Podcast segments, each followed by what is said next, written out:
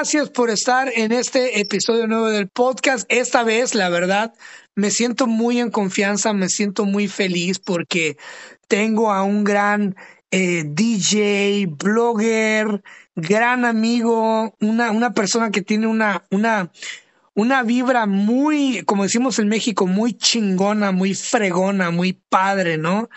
Muy perrona. Este, desde España tenemos al gran DJ Nes Nes. Gracias, hermano. Mira, es la una de la mañana en este momento en California.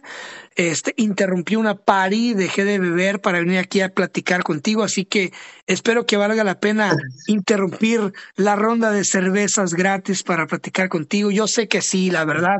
Gracias primeramente por seguirme de, por tantos años, man. Ya, ya ni siquiera ya perdí la cuenta. ¿Desde hace cuánto que nos seguimos? La verdad. Desde hace, muchos años. Hace muchos años. Bueno, lo primero, buenos días desde aquí, desde España. Que desde aquí son las 10 de la mañana, es tempranito, es tempranito. No, es todavía hora de cerveza, pero bueno, dentro de un rato se puede aceptar. Y sí que y sí que llevamos años, años como que unos mínimo cinco o seis. Yo perdí la cuenta, pero sí que es verdad que nos encontramos por casualidad. No sé ni recuerdo cuándo ni por qué te empecé a, seguir, pero si yo soy de esas personas que solo sigo a alguien que tiene o contenido o vida muy interesante. Y yo creo que tú creo que tienes ambas cosas, ¿no? Yo creo que... Y bueno, yo creo... Fue, fue un accidente muy bonito, ¿no? Habernos seguido, yo creo. La verdad, la verdad que sí, la verdad que sí, porque, eh, bueno, tú a ti te gusta mi contenido y, yo creo que es recíproco, ¿no? Yo creo que tu contenido también tiene, tiene mucha chispa y es algo muy especial y que no hace todo el mundo, la verdad. Yo te voy a decir una cosa, que el día que vaya a España, que va a ser muy pronto, más pronto de lo que crees, voy a ir a Valencia solamente a encontrarte y vamos a ponernos una maldita borrachera pero borrachera, borrachera, porque te voy a decir una cosa, yo amo, amo, yo lo confieso abiertamente, la única razón por la cual yo sigo teniendo SoundCloud en mi teléfono es por escuchar tus remix cada vez que subes este un remix nuevo, lo utilizo para todo. Antes de ir al gym, lo utilizo antes de escribir, me encanta tu música, he sido un fan tuyo por un chingo de tiempo. Y la verdad, qué bueno que en este momento, justo en este momento, vengas al podcast. Con este momento, con este episodio cerramos el 2022 y la verdad no puedo estar más feliz. La verdad, confieso que estoy un poquito alcoholizado, no es la primera vez. ¡Oh, sorpresa! Pero pues no es mi culpa, es sábado a la una de la mañana. no pasa nada, Cristian, no pasa nada, no pasa nada. Soy una víctima. Soy una víctima de que ustedes en España vayan nueve horas adelantado. Yo sé que ahorita seguramente ya estás listo para ir a la iglesia a, comer la hostia al Padre. Pero pues acá en California, en la, en la tierra, en el nuevo, en el nuevo España, pues todavía es la una de la mañana y andamos de fiesta. Este, pues nada, me, wow, qué, qué honor. Me encanta tu música, estoy muy feliz. Eh, y la verdad, gracias por, por, por no darte por vencido, por siempre estarnos compartiendo mix bien chingones. Eh, eh, y pues nada, no nos tengo muchas preguntas por las cuales empezar, pero pues nada más me queda por agradecerte por por darme la oportunidad de estar en tu vida por tantos años. La verdad, yo creo que nos seguimos de hace como unos siete años. Gracias, Gracias, la verdad. Puede ser, puede ser. Bueno, gracias a ti, Cristian, por haberme invitado, lo primero, ya te lo he dicho antes. Y bueno, decirte que no eres el único, que sé de más gente, de muchísima gente que solo tiene el Zoom Club para mí. Y la verdad es que debería estar pensando ya el pasarme a Spotify, porque hay mucha gente que me lo pide y demás, pero yo no sé, de momento creo que me voy a quedar así, me va bien la cosa así, solo con SoundCloud y, YouTube. Y bueno, a lo mejor el año que viene me lanzo a Spotify ya llevamos un par de años pensándolo, pero también es más trabajo y tú lo sabes, es más claro. Eh, partir, son más horas de promoción y demás. Entonces, bueno, eh, ya lo pensaremos. Más que nada también porque la gente también nos lo, por lo menos a mí me lo demanda. Oye, es que solo tengo el Zoom Club para, para ti, tío, y es que es una molestia, que no sé qué. Pero para mí también es más cómodo, porque lo que tengo en SoundCloud no lo tengo, no lo voy a tener en, Spotify, por lo menos eh, al principio. Mira, yo todavía, Y bueno, gracias también. Yo todavía, yo todavía tengo cientos, ciertos audios en, en SoundCloud este, como podrás mm. haber visto, porque también me sigues, me sigues en todos lados y es un gran honor, cabrón, la verdad. Este, eh, yo, yo te pregunto eso, yo creo que sería la primera pregunta para arrancar el podcast, es ¿cómo logras monetizar en SoundCloud? Mira, yo llegué a SoundCloud por un ex amigo, gran amigo de hace muchos años, que me dijo, hey, yo soy productor y mira, este es el nuevo, la nuevo, el nuevo formato, bla, bla, bla. Pero mira, para, para nosotros en México y en Estados Unidos, la verdad, te soy honesto, SoundCloud ya está muerto, ¿no? Ahorita lo que, lo que rifa, rifa quiere decir lo que está de moda o trending acá en Estados Unidos, en California y en México es Spotify, ¿no? claro, este, claro, sí. Para mucha gente. igual que aquí en Europa, ¿eh? Eh, en Europa igual, ¿eh? Aquí lo que más lanza para sales ahí a trabajar y vas andando, lo que sea, te escuchas el Spotify o el YouTube, no, no hay tampoco mucha diferencia. Hay gente, hay usuarios que usan una cosa y otras que otra. La mínima sí que usas un cloud, a lo mejor para más que nada música electrónica de, como yo, productores independientes o DJ menos conocidos y demás. ¿Cómo hago yo para monitor, o sea, para ganar pasta en SoundCloud? Bueno, eh, en realidad lo primero que tienes que hacer es tener mucho contenido. Es como YouTube. Claro. Si no tienes contenido, la, la red, o sea, la empresa en sí te hace menos caso.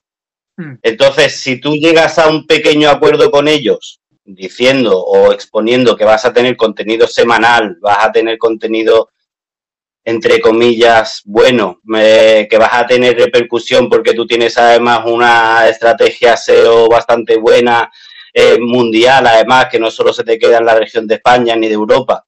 Pues bueno, a lo mejor por reuniones, por mails, pues se puede llegar a un buen acuerdo. A la nunca te van a pagar lo que te van a, lo que van a pagarle a, por ejemplo, un Calvin Harris o un Harwell o lo que sea, que cualquier tema que saque es un exitazo, ¿me entiendes? Es miles, es millones, millones y millones de, escuchas.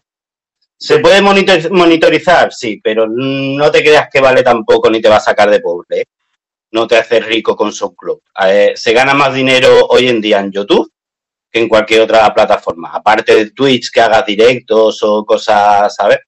Pero yo, bajo mi conocimiento, creo que donde más, las redes que más se ganan eh, es YouTube y Twitch para vídeos. Para música, Spotify. Pero también tienes la cosa, el, eh, la, cosa que fastidia que al ser más grande puede que tengas menos escuchas, porque el algoritmo no creo que le, te, le vaya a enseñar tu música a todos los, los oyentes.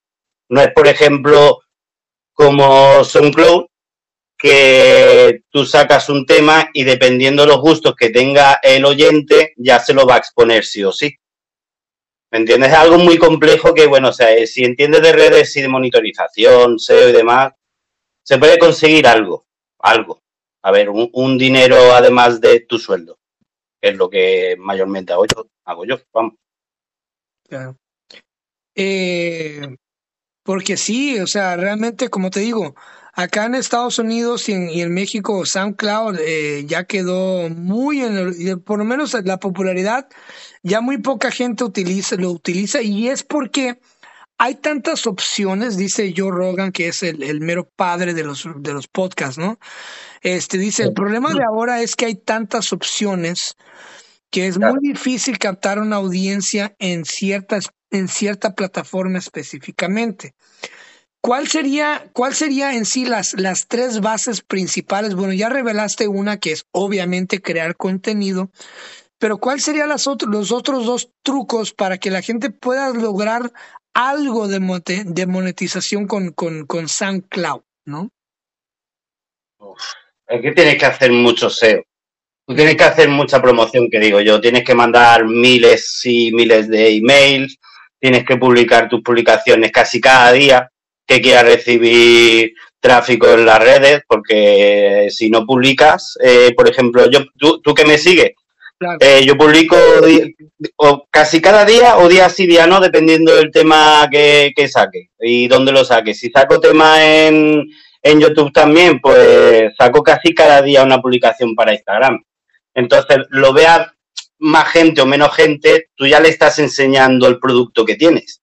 Claro. ¿Me entiendes? Tú, si, si sacas un podcast, si sacas una canción, un, lo que sea, tú tienes que enseñarle el producto a la gente. Si sacas el tema y lo dejas ahí aparcado, por mucho algoritmo que tenga la red, la red no le va a enseñar tu producto a todos los que quieres tú que lo oigan o que lo vean. Entonces tienes que ser tú el puente sobre de tu producto. Tú tienes que mandar mucho email, informar a la gente. Yo cuando saco un tema, yo por ejemplo esta tarde que, estamos grabando esto, pues publicar, hoy es domingo, sí, eh, publicaré un tema en SoundCloud. Pues después de la publicación, justamente cuando le dé al clic, yo mandaré seguramente entre 5 y 10 mil mails, además de mañana publicar los vídeos, publicar las promociones a todos los amiguetes, que si WhatsApp, que si... Tienes que, que promocionar mucho, tienes que hacer mucho SEO también. Eh, bueno, a ver, también dependiendo de los seguidores que tengas y lo conocido que tengas, o sea que sea. Yo tampoco, si, si te das cuenta, yo tampoco he buscado nunca la fama, no me gusta. Yo lo que busco simplemente es que, escuchen mi música, que para eso la hago, o que vean mis vídeos, que para eso me los curro. Y es verdad que así, si no, ¿para qué lo haces? Y, bueno, si gano algo, pues... Por eso, precisamente, me caes tan bien, cabrón, porque te pareces tanto a mí, como dice Juan Gabriel, que no puedes engañarme. no, es que es verdad, hombre, si buscas más, más, pretensión, que, te vea la gente o que te, o que te escuche, si ya vas, ah, no, yo quiero ganar dinero, dinero, dinero, no te va a salir nada. Pero nada, ni en la música, ni en YouTube, ni en la vida. Pues la avaricia es muy mala, ¿me entiendes? Siempre tienes que tener esa parte humana de decir, bueno, yo hago las cosas y si, bueno, si me salen bien las cosas, bien, y si no, pues me lo he pasado bien, por lo menos. He pasado el tiempo, pues, haciéndolo, haciendo las cosas que me gustan y encima mm, me lo he pasado de puta madre. ¿Me entiendes? Pero es lo que te digo, yo tampoco busco una pretensión de hostia, de hacerme rico ni famoso. Bueno, a ver, sé que hay gente que me conoce, como tú, gente de fuera, gente de aquí de España y demás, pero pues, tampoco es una alegría, la verdad, no te voy a decir, hostia, pues a mí me incomoda, pues no.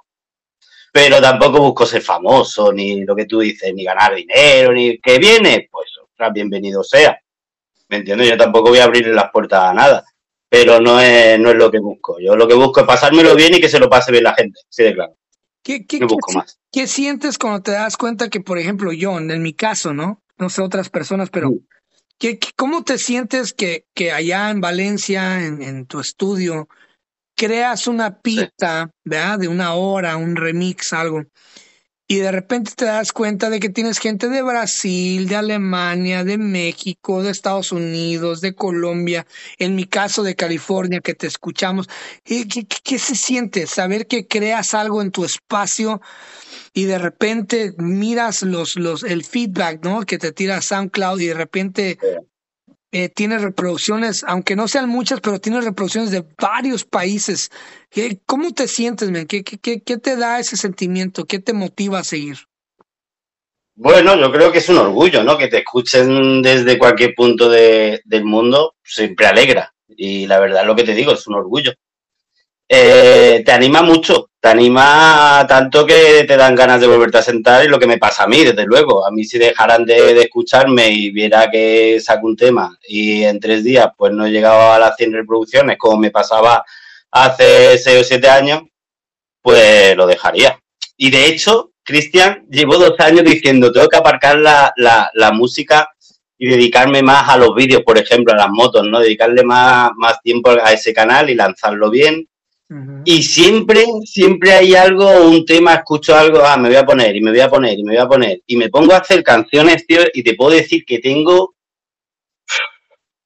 remixes para este año, para el año que viene, incluso para el siguiente. Y canciones mías, pues tengo bastantes también. Es que Pero es eso, te motiva. Eres un, eres un monstruo, man. Eres un monstruo, la verdad.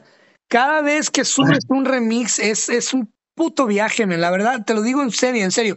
No es la primera vez que te lo digo en el, te lo he dicho fuera del aire, obviamente, pero, pero es que la verdad, tú, tu música la utilizo yo para, para hacer el warm-up, el calentamiento antes de escribir. Este, un libro que literalmente escribí escuchando toda tu música, que es Los versos de un vagabundo.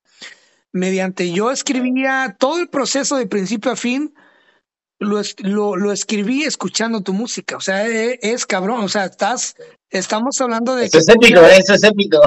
Claro, eh, estás, estás, acompañando el proceso creativo de otras personas. Eso es muy, muy, muy fuerte. Muy fuerte. Sí, no. De hecho, hay, hay gente que por privado y demás me, me han escrito casos como el tuyo, parecido. Y eso sí que te toca mucho la patata, la que digo yo, la del corazón, que digas tú, ostras, que estoy haciendo aquí una canción que a lo mejor al muchacho, pues cada mañana se lo pone y es lo que le motiva para superar un problema suyo personal o a esta mujer le, con que es mayor ya, pues mira una historia que te cuenta que dice que desde que te empezó a, a, a escuchar, pues se siente mejor de salud mental, eh, historias muy fuertes, que es lo que digo yo, que a mí me, me, me paranoian mucho porque es lo que digo yo. Yo soy un tío normal que tiene su trabajo y que por las tardes se pone a hacer música porque le gusta, ¿sabes? que, es motivador, es motivador y también, a ver, a mí la música es lo que me ha llevado a, a, a conocer, o a conocerme a mí mismo más bien, es la parte esa que te digo, la parte más humana, porque conoces mucha gente. Claro. Eh, también por cualquier tema que hagas, a mí un tema, por ejemplo, este de Gladiator que, que he hecho último. Buenísimo, ¿eh? eh bueno, ya de por sí, te voy a contar otro caso, otro caso anterior. Hace, pues no sé, unos meses quizá, presenté o publiqué en, en, bueno, en todas las redes eh, un remix de, de Model Talking, el primero que hizo o sea, que hice. Y no me esperaba tampoco que tuviera repercusión ni nada, porque es un grupo que, bueno, hace tiene ya más años que, la, que una pared. Y dije, bueno, pues lo hago porque me gusta y sus ritmos desde pequeño. Lo escuchaba mi madre ese grupo y siempre me ha gustado los ritmos estos pop antiguos y demás. Y bueno, pues voy a hacer un, un remix. Y funcionó. Bueno, pues tal es así que de, desde que lo, lo publiqué, me han escrito gente, Cristian, pero échale y haz este y haz lo otro y gente, bueno, importante, ¿no? Y tal es así que, bueno, ayer mismo estoy hablando con, esto no lo puedo decir así más claro todavía, pero bueno, eh, con cierta persona y va a haber un proyecto o tenemos un proyecto de hacer casi todas las canciones de Model Talking en versión remix, en versión mi estilo. Wow. Entonces lo que te digo, ah, montas, montas o, o, haces un remix, haces una canción y te abre una puerta. Eh, publicas otra y es, es lo que digo yo, eh, de momento pocas puertas se me han cerrado a mí haciendo la música, ¿me entiendes? Haciendo la música yo, eh, independientemente, porque tú sabes que yo no trabajo con, con discográficas, he trabajado pocas y, y bueno, no me han gustado como, como su comportamiento y dije, bueno, pues para lo que haces tú lo puedo hacer yo. Que de ahí lo que te digo yo, lo, las promociones y demás. Yo he, muchas veces he, hablado con, con, personal de, discográficas y, la, misma conversación que, que, he tenido contigo la he tenido con ella y decir, hostia, pero tú cómo lo haces que esto? Dice, y decirme ellos, dice, que tú ganas más que si estuvieras con nosotros, que si te publicamos a ti una canción. Entonces lo que digo yo, si hoy, hoy en día, si te lo trabajas mucho y sabes un poquito de promociones, redes sociales, algoritmos y demás, el trabajo que te hace una discográfica lo puedes hacer bien, bien, bien tú. Otra cosa es que sea una discográfica gorda, ¿me entiendes? Uh -huh. Que ya te monta eh, sesiones, a lo mejor te busca promociones a ti para que vayas a pinchar, o es una, una discográfica que, que, que tenga renombre. Ya son cosas aparte. Pero una discográfica de estas que monta, que, que publicas un, bueno, a mí me pasa todos los lunes, publicas un tema y dos o tres discográficas, oye, mira, si quieres te la firmamos que esto que lo otro. Luego lees la, la, lo, los más o menos las cosas del contrato y dices tú, venga ya, hombre, para eso me quedo en mi casa. Mejor, mejor lo hago yo, ¿no? Claro, es que es eso, es que es eso. No. te, te, dicen, mira, te, te saco mi, tu tema eh, con este sellito aquí al lado, eh, en la esquina, pero tú vas a ganar un, un 70-20, ¿me entiendes? O sea, un 70-30. Y dices tú, ¿qué me estás contando? Si el trabajo lo estoy haciendo yo. Es por eso, es un descontento que desde hace años me lleva rondando por la cabeza y por eso trabajo yo solo. Eh, a ver, el contacto con los, con los solistas y con las cantantes lo, hace mi equipo. Eh, quedamos, grabamos, incluso por internet nos pasamos el material, que con la pandemia, yo pensaba que con la pandemia, eh, con la pandemia iba a tener problemas y todo lo contrario. En, en época de pandemia ha sido cuando más se me ha escuchado. Pero bueno, lo que digo yo. No hay mal que por bien no venga. Hablando, hablando de eso, fue el tiempo de pandemia fue cuando el podcast más creció también, ¿eh? Que es como que toda la gente estuvo encerrada, este, escuchando opciones. Fue con el podcast mejor, fue cuando reventó, ¿no? Y dije yo, ¿qué acabo de, qué, qué hice? Creo que creé un monstruo. No, no, a mí me pasó lo mismo, ¿eh? A mí me subieron todas las escuchas un 80%, ¿eh? Brutal. nos fue brutal, brutal. Deberíamos, deberíamos inventarnos más pandemias, ¿no? bueno, a ver, siempre, estamos a tiempo. ¿eh? empezaba a monetizar. Ya ves, ya ves. A ver, no, yo no es que me alegrara, pero a todo el mundo que me preguntaba, oye, ¿qué tal? Que esto yo le decía, digo, por mí como si nos quedábamos un par de años más, ¿eh? Que a mí no me importa. Además, lo que, claro. no, todos con las mascarillas y Susana a distancia, por favor, dos años más. eso no me molaba tanto. Pero tú sabes lo que pasaba, que como aquí en España también nos, nos pegamos mucho tiempo encerrados, que, que hubo ¿sabes? Que, que, estaban las leyes y todo el rollo.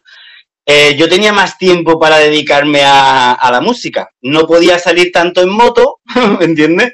Pero la música sí que le daba hierro. Entonces, a mí ya ves tú, por eso digo, yo es que saco o hago una canción y no tardo mucho en volverme a poner a hacer otra. De hecho, en el estudio puedo tener 20 o 30 proyectos sin acabar, ¿me entiendes? Siempre tengo una idea, pum, la empiezo, otra idea, la empiezo, y pues ahí estoy que no paro nunca.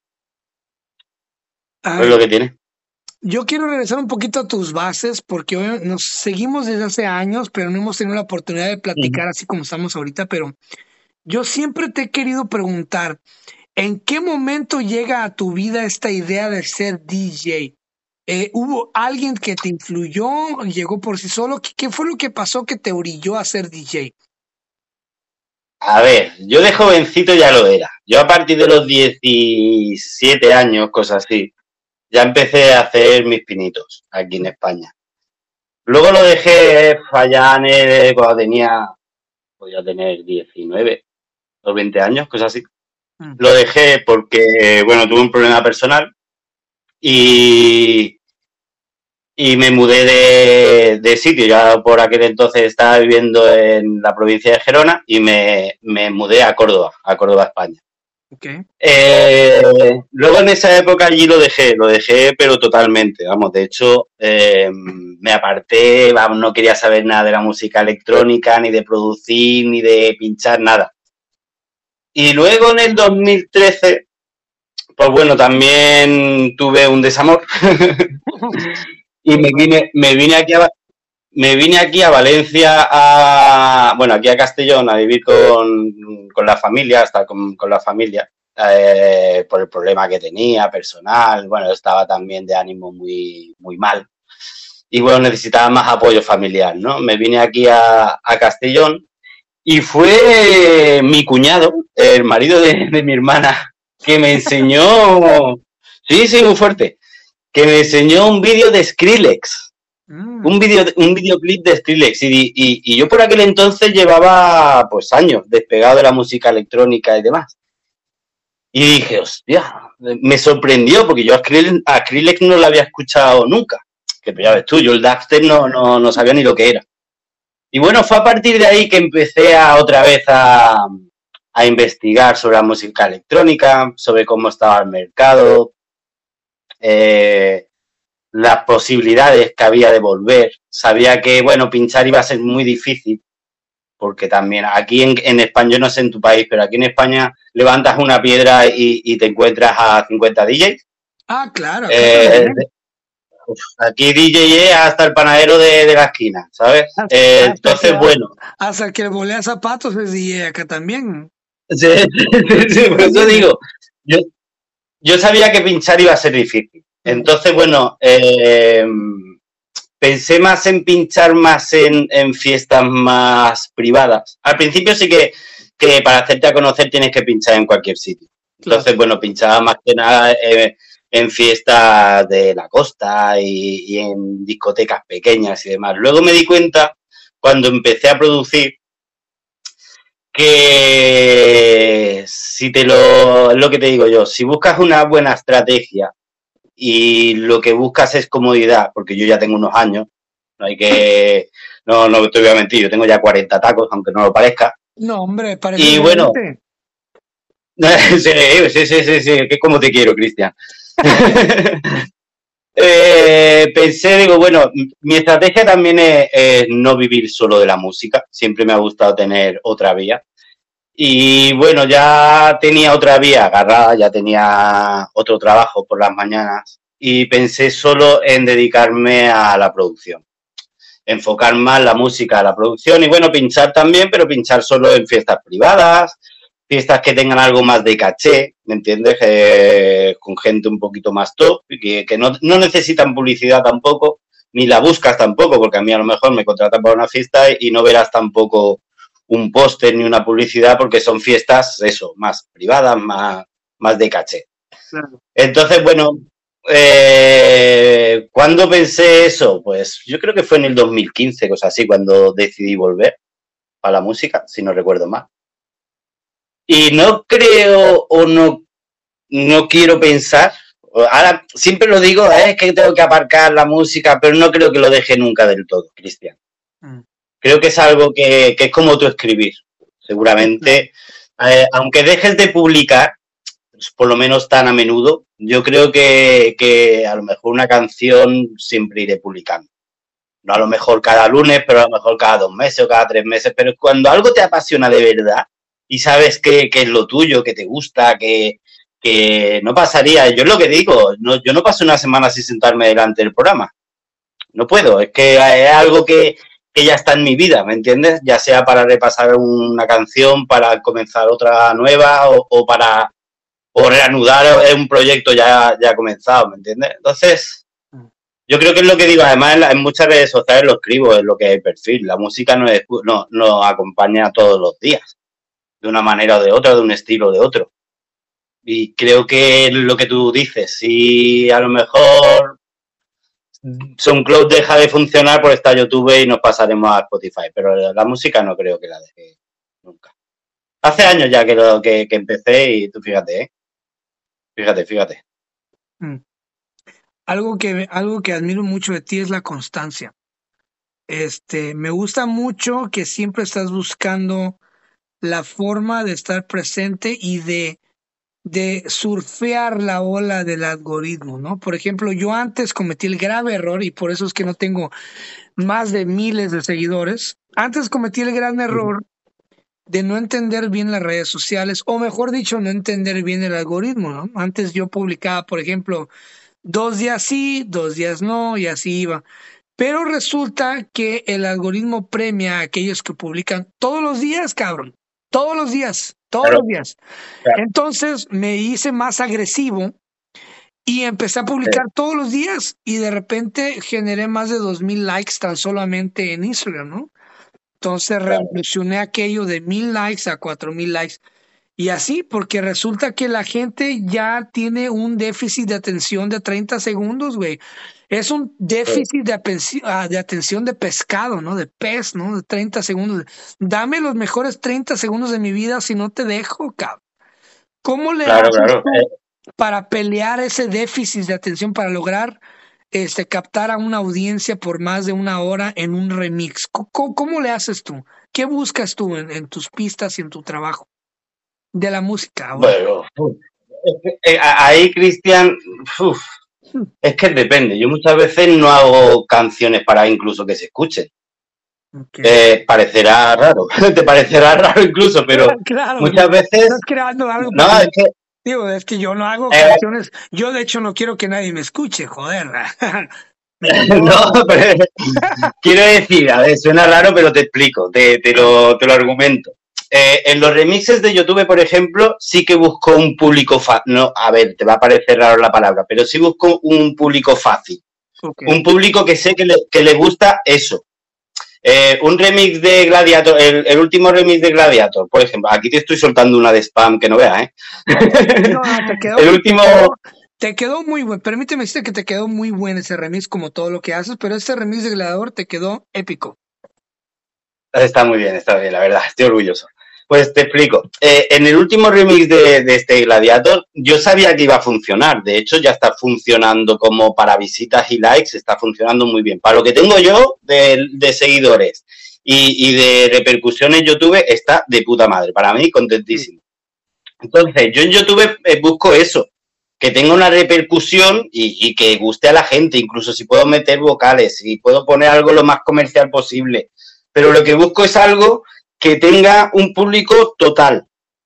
Gladiator sé que le va a gustar a la mayor parte de mi generación y a una parte incluso una generación anterior, ¿me entiendes? Y posterior. Los, eh, remixes que hago de Model Talking, eh, sé que hay una generación que lo va a petar, que en cuanto si son usuarios de YouTube y pongan Model Talking, te va a salir mi remix, y nada más que solo por curiosidad lo van a escuchar. Y por ejemplo, eh, remixes que pueda lanzar. Mmm, ¿Cómo te explico? Es que no te puedo decir tampoco algo. Mira, uno que sí te voy a decir. Mm. Dentro de poco, dentro de poco, sí, más o menos. Voy a lanzar también un remix de mm, Ariana Grande y Lady Gaga. Uh, yo ese remix. Ese va a ser bueno. Claro, yo, ese remix, ese remix seguro que en YouTube funciona. Seguro. Pues yo tengo canciones mías propias que no son ni comerciales ni EDM, son a lo mejor tecno. Mira este, el de, el de, el que voy a publicar hoy, por ejemplo. Cuando lo escuches, eh, tú fíjate y escúchalo. No es un tema para una discoteca, es un tema para un club para un club de tecno, para una discoteca oscura, ¿me entiendes? No es un, no es un tema comercial. Y lo hice porque me apetecía. No buscaba nada, me, senté un día en esto y dije, pues voy a hacer un, me apetece hacer un tema tecno o un tema tech house. Y lo hice y, así. ¿Me entiendes? Sé dónde lo voy a publicar. En e, ese que no es comercial ni va a tener la repercusión que, o el nombre de Lady Gaga ni nada comercial, no lo voy a publicar en YouTube porque sé que no va a tener ni repercusión, ni, ni vistas, ni escuchas, ¿me entiendes? Entonces tienes que jugar mucho lo que tú dices. Será primero que tienes que conocer los algoritmos. Cristian. Yo cada 15 días busco información si han cambiado, si no han cambiado de YouTube, de, de Spotify, o sea, de Spotify, de SoundCloud, de todos lados, de, de, Instagram, de Facebook. En Facebook yo he dejado, si te fijas, yo he dejado de, de, publicar publicaciones, de hacer post. Publico solo lo que es la, foto del tema con los, con los, con los, ya lo diré, con los links y ya está. ¿Por qué? Porque el algoritmo de Facebook, vamos, suena mal decirlo, pero es una puta mierda.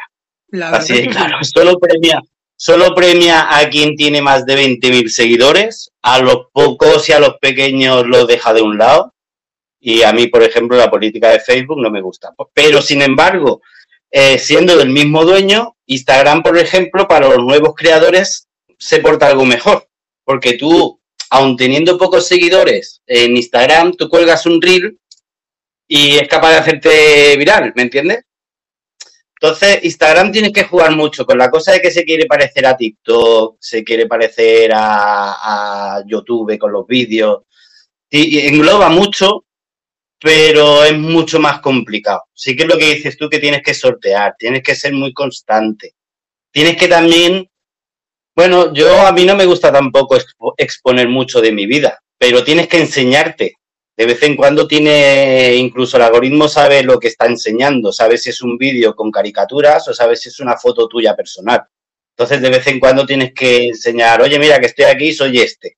¿Me entiendes? Eso el algoritmo también lo dice, hostia, pues mira, este tío se está enseñando, vamos a enseñárselo al mundo. es, complicado, tienes que hacer mucha publicidad, mucho SEO, tienes que llegar, compartir mucho. Porque yo los, por ejemplo, los, los, reels, luego los compartes con todos los contactos que tengas tú en amigos de extranjeros, es complicado. es lo que dices tú, es constancia. Lloras también, ¿eh? es tiempo, ¿eh? es tiempo. Sí, sí, sí. Y por eso mismo es que, eh, por ejemplo, mira, mucha gente, tengo, tengo seguidores, amigos muy, muy cercanos que son psicólogos, que son psiquiatras, que, que tienen más de 100 mil seguidores, este, y se encuentran siempre con el mismo problema. Y me han, me han dicho a mí, fíjate, a pesar de que yo no tengo muchos seguidores, yo tengo muchísimo conocimiento en las redes sociales, ¿verdad? Mi comunidad no es muy grande, pero si te, si corres los números de, de, la interacción de mi página, tengo muchísima interacción. tengo de hecho el 110% de interacción. Eh, tengo gente hablándome, yo hablo, yo contesto, gente comprando mis libros, gente escuchando los podcasts gente mandándome Tengo un nivel de interacción altísimo para el nivel de seguidores que tengo en Instagram, ejemplo, ¿no? Entonces me dicen, Chris, ¿cómo le hago? Tengo 100 mil seguidores, pero mi interacción es muy baja. Publico un video y nomás tiene tres likes y todo ese show. Y, y yo siempre lo que les digo es que necesitas hablar con tus seguidores, necesitas hacer una comunidad y necesitas saber a tus seguidores como una, como una tribu. Yo así, ve, yo así los veo a cada uno de ustedes como una tribu. Por ejemplo, claro, claro, yo siempre no es la primera vez que lo digo y me disculpo con la gente que ya ha escuchado el podcast y lo ha dicho y lo he dicho antes, pero a mí me escucha más gente en el podcast por alguna loca razón, ni siquiera le quiero mover, cabrón. No sé si hay una falla en el sistema, pero qué bonito, qué bueno pero me escucha más gente en el podcast que la que me sigue en todas las redes sociales, ¿no? Entonces, por ejemplo, si aglomero, si aglomero todas mis redes sociales, son 10.600 seguidores, ¿no? Si aglomero, que es lo que tú, güey, lo que tú tienes en tu Instagram, ¿no?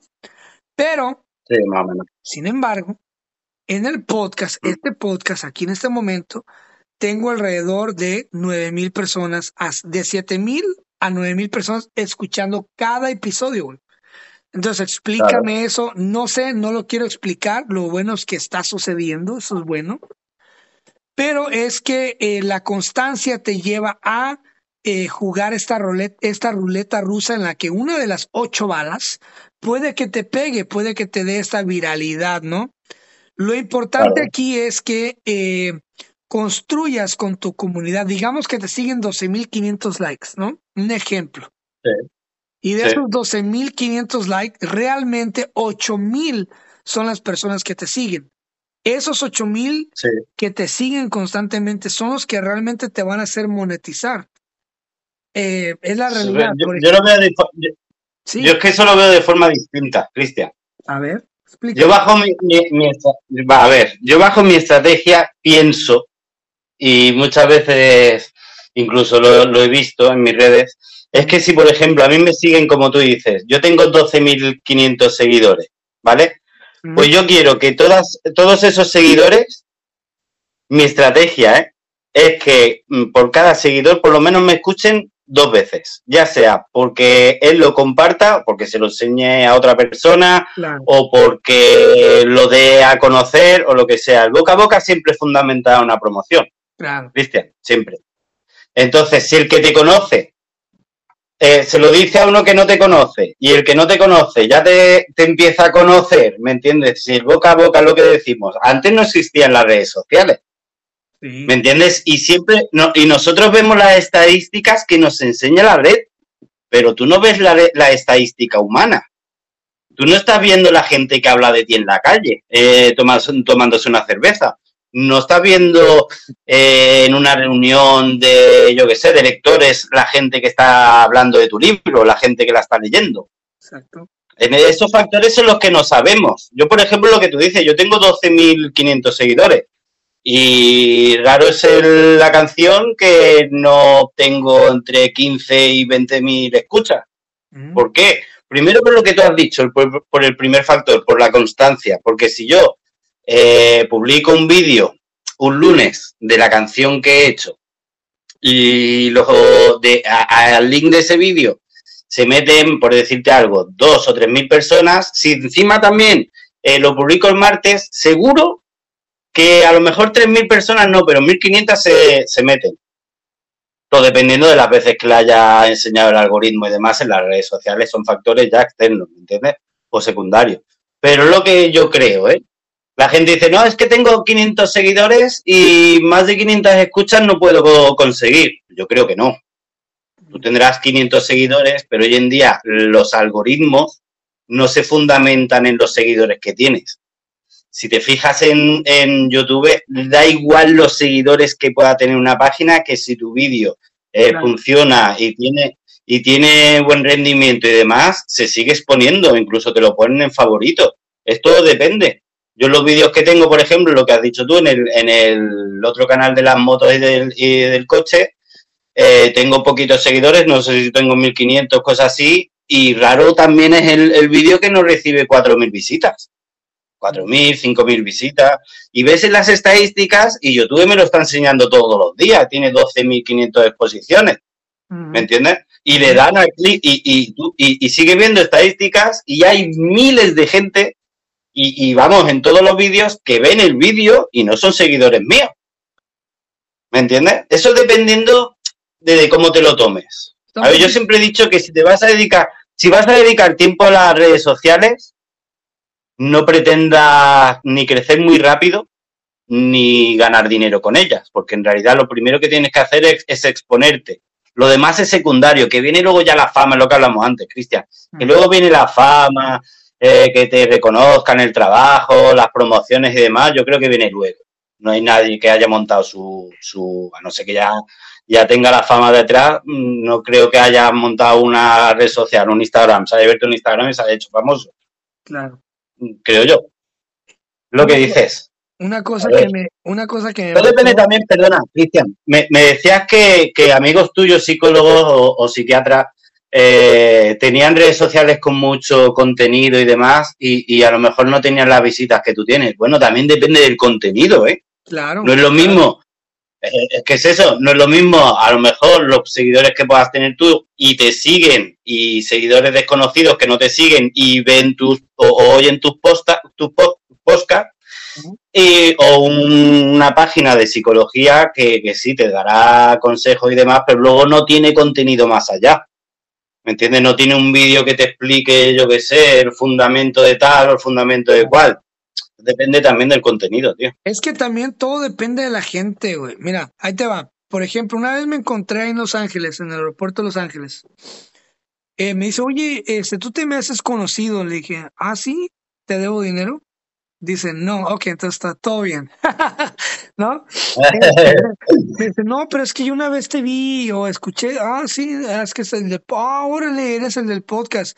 Y me dice, oye, qué, qué chido, ¿no? Me encantan tus entrevistas y siempre traes algo diferente y realmente nunca sabemos lo que vas a subir hasta que lo subes, ¿no? Le dije, ah, órale, qué chido, sígueme en las redes sociales. Dice, no, lo que pasa es que no me gustan las redes sociales. Dije, ok. Dice, yo solamente escucho tu podcast y pues ya hasta ahí, ¿no? Pero yo no tengo Facebook, no tengo, no tengo Instagram, yo no, solamente te sigo. Dije, wow. Y claro. me dejó pensando, dije, ¿cuánta gente no hay así que solamente claro, claro. dicen, hey, solamente yo te sigo en, yo te sigo en SoundCloud, ¿no? Este, yo nomás quiero sí, sí, escuchar sí, tu música y ya no quiero darte like, no quiero compartir, no quiero nada. Yo nomás, tú nomás sigues subiendo y yo voy a estar ahí. Y también te da a entender que la gente es diferente, güey. O sea, la gente te va a seguir, te va a escuchar, te va a compartir. La gente claro. es diferente, ¿no? Pero es como te decía, la constancia es lo que hace la diferencia, ¿no? Está, estás, estar ahí para la gente, para que la gente decida tomarte o escucharte o probarte como ellos quieran, ¿no? Claro, claro, claro. Es lo que tú dices. A ver, yo a mí también me pasa, ¿eh? Y más con lo que con el otro canal también de, de las motos. Yo por, muchas veces he estado en Valencia o fuera de, de aquí de, de, la comunidad. Y a veces te se queda mirando la gente, se te acerca a ti, oye, que te conozco, que no sé qué, no sé cuánto. Y muchas veces yo ya llevo un caos tremendo, porque no sé si me conocen por la música o me conocen por los vídeos de la moto. Entonces no sé por dónde entrarle, hostia. Este... Claro. Y vamos, gracias, tío, gracias, gracias. Y ya acaban diciendo, ah, lo, hostia, ¿por qué el vídeo de la moto? dices, hostia, vale, ya, por eso. Pero sí, es bonito. Hazte para atrás, el cimoso, dile. El cimoso, cuida tus pasos, están a distancia, joder. No, pero es bonito, es bonito que, que, a ver, no que te conozcan, pero sí que de vez en cuando que te reconozcan el trabajo. Es lo que digo yo. A ver, que yo no hago los vídeos, o nadie hace, o tú, por ejemplo, va a hacerte famoso, creo yo. Pero sí que es bonito que alguien a lo mejor estés tomando algo, lo que sea, se te acerca a ti y diga, hostia, pues, hostia, qué vídeo más currado, o el podcast este, qué guapo ha estado, o hostia, qué remix más vacilón que has hecho. Pues esas cosas gustan, tío. De hecho, son, horas, son muchas horas de trabajo las que nos tiramos aquí currando y cositas así, un mensaje o un comentario en la canción, en el vídeo, lo que sea. Hostia, dices tú, mira, pues está valiendo la pena, ¿sabes? Son pequeños gestos, pero esos pequeños gestos son los que nos dan la fuerza en realidad. ¿eh? Que lo hacemos por amor al arte, ¿no? Por ejemplo, ahorita ya es la una de la mañana, interrumpí una fiesta, tú también interrumpiste el ir a misa a, a comer la hostia y encarte ahí de rodillas. Este, por mi culpa, por mi culpa, por mi gran culpa, entonces ahorita estamos todo por amor al arte, ¿no?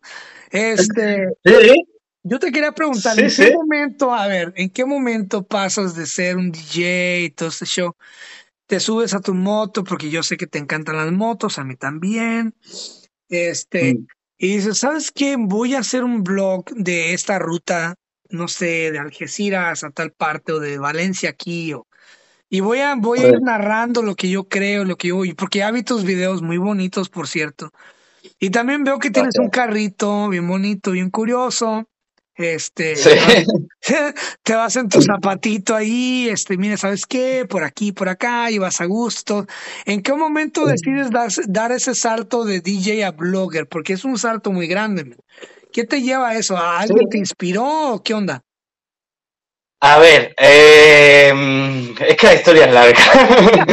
la historia es larga. la, cosa es que yo me compré la moto por, por capricho la verdad. Yo quería una moto y, dije, bueno, voy a comprarme una moto, me compro una moto para dar mis vueltecitas, para, para, lo que, que, para lo que se compra la moto en realidad, ¿no? Claro. Y por aquel entonces, bueno, me puso un contacto un amiguete eh, sevillano, se puso en contacto conmigo porque llevábamos años sin vernos y él ya hacía blog, blogs de este tipo. Y total, que, estuvimos hablando y demás, me dijo, ostras, pues hay pocos, somos pocos los que hacemos esto, ¿por qué no te animas? Tú que tienes tanta gracia, que esto y lo otro. Yo en realidad nunca me he visto con gracia, pero bueno. Y me cogí la cámara y digo, bueno, lo voy a probar un día, digo, y si se me da bien, pues ya empiezo.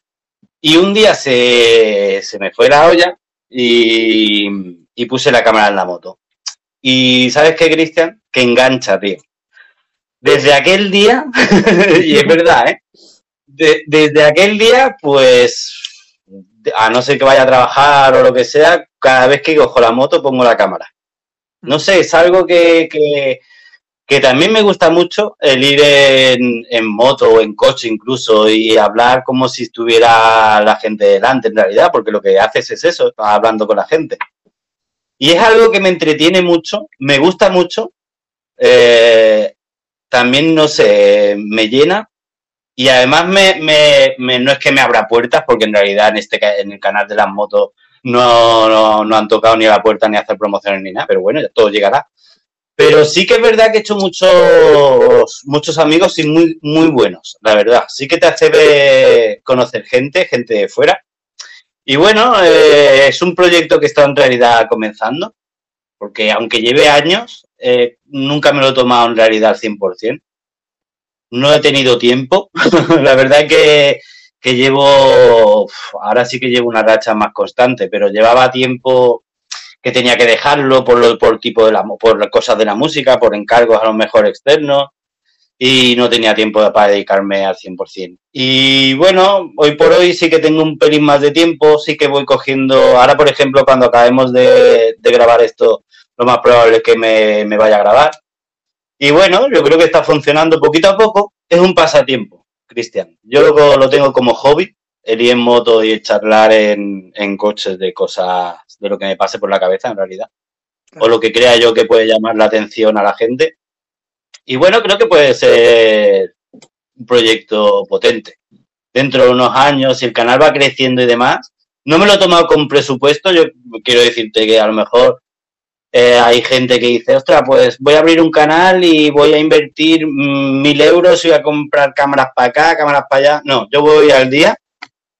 No, no sé, no tengo pretensiones económicas con el canal. Si llego a monitorizarlo, pues bienvenido sea, como te he dicho antes. A ver, no estamos aquí para perder el tiempo. Si ganamos bien, pero si no ganamos, pues no puedes tampoco poner una pistola al de YouTube y decir, págame algo. Entonces, lo que te digo. literalmente no puede, pero no, es recomendable. Estaría bien. estaría bien, estaría bien.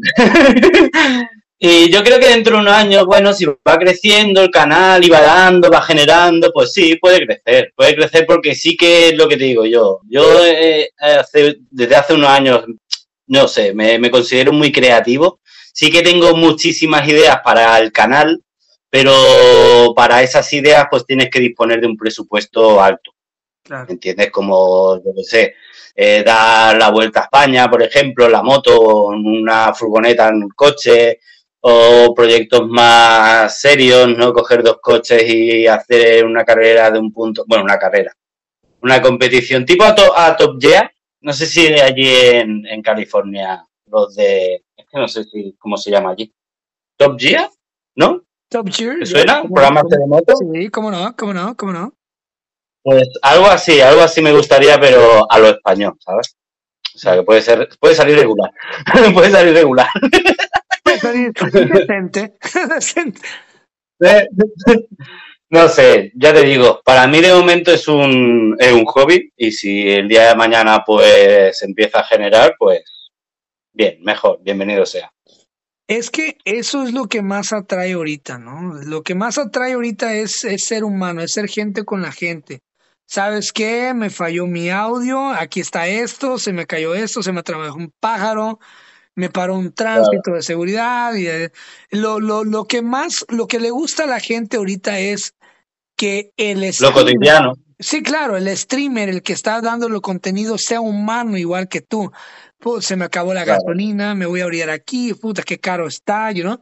Cositas así, eso, eso es lo que más atrae y es lo que me ha funcionado a mí también en todo lo que hago, que también yo soy un escritor, poeta y todo eso, pero al final de cuentas, pues yo también te puedo desde recomendar un libro, ¿no? Hasta una frase o sabes que esto, el otro, un meme, ¿no? algo que me pareció chistoso.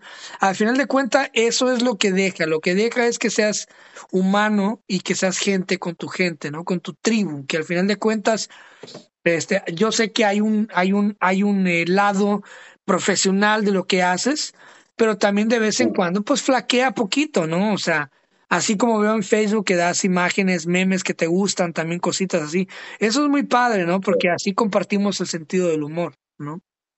Sí. Bueno, yo en el, en el canal este de, de Bracket y Fast, en el canal de la moto y de los coches, yo en realidad soy muy, muy yo. De hecho, me, muchas veces mi, eh, mi, editora, la que me edita los vídeos, me lo dice. Que, que no va a poner pitidos en los insultos porque si no estaría, me, me, tendría que pagarle el doble. no, y matas, la verdad que esto, en realidad... o sea, matas la esencia, ¿para qué? ¿La vas a poner un, un sonido de pitido o de un, de un delfín chillando? Claro, es lo que palabra? O sea, come on, bro.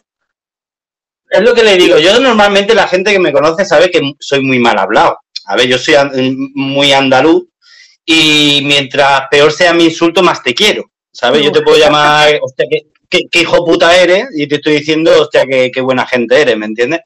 Entonces, quien me conoce sabe que yo, yo insulto mucho, pero insulto mucho desde el cariño. Otra cosa es que me vea enfadado y te diga, eres un cabrón. No te estoy diciendo que eres un cabrón en serio. Pero yo normalmente insulto mucho, hablando del día a día y así de coña y demás. Entonces, que eres un hijo de puta con todo el amor de mi alma, ¿no? Sí, claro, claro, claro. Y yo, y yo te, lo, te lo con un abrazo, ¿sabes? No, pero es así. Yo los vídeos soy así, muy natural. O, o, por lo menos lo intento. Muchas veces me dicen, es que tienes que vocalizar mucho, es que tienes. Y sí que es verdad que los vídeos a lo mejor, se, en muchos de ellos se me ven a lo mejor algo forzado, pero es por eso, por el vocablo. ¿Me entiendes? Porque si no, no se me entendería. Entonces tengo que estar forzando mucho la boca, o sea, vocalizar muy bien y demás. Pero por lo demás, soy muy, muy como los vídeos, ¿eh? muy mal hablado, muy, muy desastre, porque soy muy desastre. Pero, bueno, yo creo que... Ese es tu toque, eso es tu... Yo veo los videos... Claro, a mí me encanta que tú seas tú, o sea, o sea, me encanta. Y esa mala palabra ni siquiera se nota, güey, porque eres tú. ¿Entiendes? Claro, claro. No, pero podía ser menos, ¿eh? Desastre también estaría bien. pero es lo que te digo, no, sí, hay que ser natural. Eh, yo tampoco...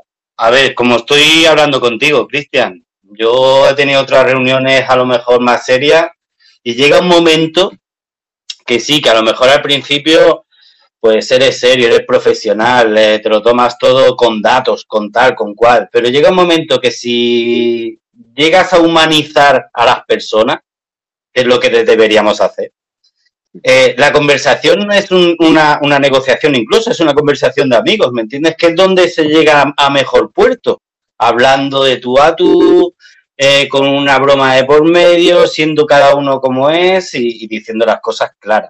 Yo creo que, Es que ah, yo, por ejemplo, en mi caso, yo te he escuchado tanto que ya debería de cobrarte yo a ti, cabrón. pues casi.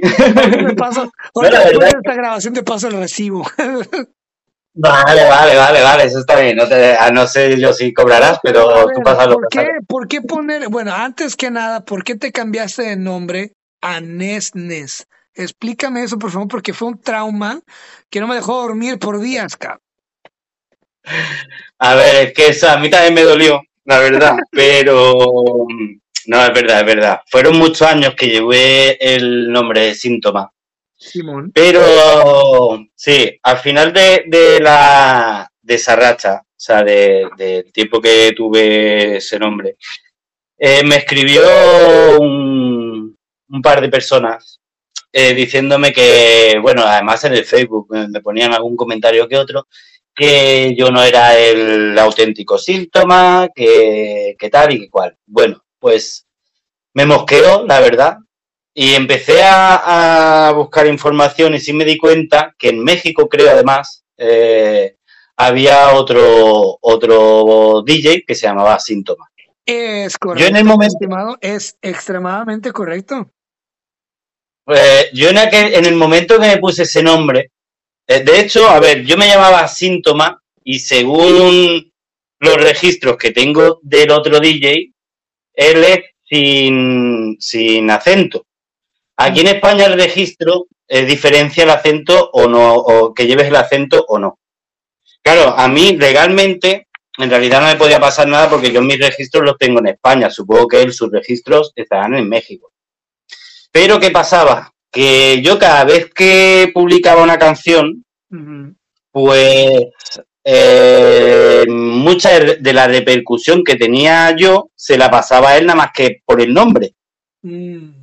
De hecho, eh, haciendo SEO, tú ponías síntoma en Google, por ejemplo, y te salían también publicaciones de él. ¿Qué pasa? Que nosotros cuando, cuando yo decidí ponerme ese nombre, primero que fue un, a ver, no fue el significado en sí, era un, juego de palabras, porque a mí me llama, me llaman Cito, mis amigos, y bueno, yo jugué ahí un poco con las letras y demás y puse ese nombre. Yo no, no busqué tampoco información ni, ni, nada a ver si había otro DJ o otro productor que se llamara igual. ¿Qué pasa? Que yo registré el nombre aquí en España y tan contento. Mm. A, los años, cuando me llegó eh, los mensajes estos en Facebook y estuve, estuve buscando información, pues hombre, tampoco me hizo gracia y pensé, y bueno, sentí también o, o pensé cómo se podía sentir él y otro, otra persona se ponía mi nombre, ¿entiendes? Claro. Entonces, bueno, dijimos, claro, es que para él también tenía que ser jodido, a mí me molestaba, ¿me entiendes? Entonces él también tenía que estar jodido, que encima él se lo puso antes que yo. Entonces yo ese tema lo entendí. Digo, bueno, pues a tomar por culo, me cambio de nombre, él se queda con el suyo, como es lícito y lógico, y yo pues si, si en realidad tenía seguidores fieles, pues tampoco iba a pensar, o sea, iba a pasar nada malo. A lo mejor quizá al principio le iba a costar más buscar mi contenido, ¿sabes? Pero bueno, eh, para eso están los hashtags. Yo durante un tiempo también he estado poniendo mis publicaciones de Nesnet, pero los hashtags poniendo síntomas, para que el que me buscara como síntoma también aparecieran esas publicaciones. Correcto. Y bueno, en realidad decidí ponerme ese nombre porque es un juego también de, de, palabras, o sea, de letras con mi nombre y apellido. Y creo que también es, incluso bastante comercial. A mí me gusta.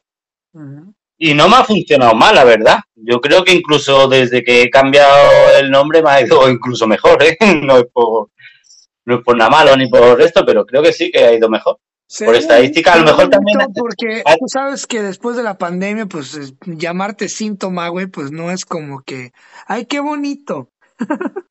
claro, claro, claro, claro. Luego lo pensé, ¿eh? Luego lo pensé. Digo, bueno, también es que incluso me parece que buscando el nombre, lo primero que te salía en el, en el buscador era algo del COVID, ¿eh? Y creo que, que, también, en ese aspecto también creo que decidí que era el paso, que era el momento, ¿sabes? Hostia, joder. Imagínate que tu nombre, que tu nombre sea causa de muerte, ¿no? Sí, ¿qué es eso? síntoma de Luego también... 10.000 muertos, ¿no? Sí, sí, no, no, no era tampoco de buen recibo. Luego también, a, eh, cuando me puse ese nombre, al poco tiempo también me arrepentí, ¿eh? No sé por qué, pero dije, me parece que no está siendo tan comercial como yo pensaba. No sé por qué fue. Está bonito, pero ¿cómo te quisieras llamar tú? A ver, ¿cuál, cuál, cuál, cuál, cuál es el nombre que tú realmente quisieras llamar? No, como lo tengo ahora mismo, Nesne. Nesne, ok. no me parece. Está muy padre. No, no me parece mal nombre. Está excelente. Además, no sé, no me, me, me, me atrae, me atrae. Además, es con cariño, yo que sé, es. Eh, es lo que te digo yo, es parte de mi nombre y parte de mi apellido. Así que no creo que lo cambie más, ¿eh? ya te lo digo. No creo. En todo caso cambiaré el logo, pero el nombre no. yo, yo, yo creo que así está bien. Sí, sí, sí, sí, sí. A ver, ¿cuánto tiempo le inviertes a uno de tus tracks? Porque usualmente tus tracks duran entre una hora, hora y media.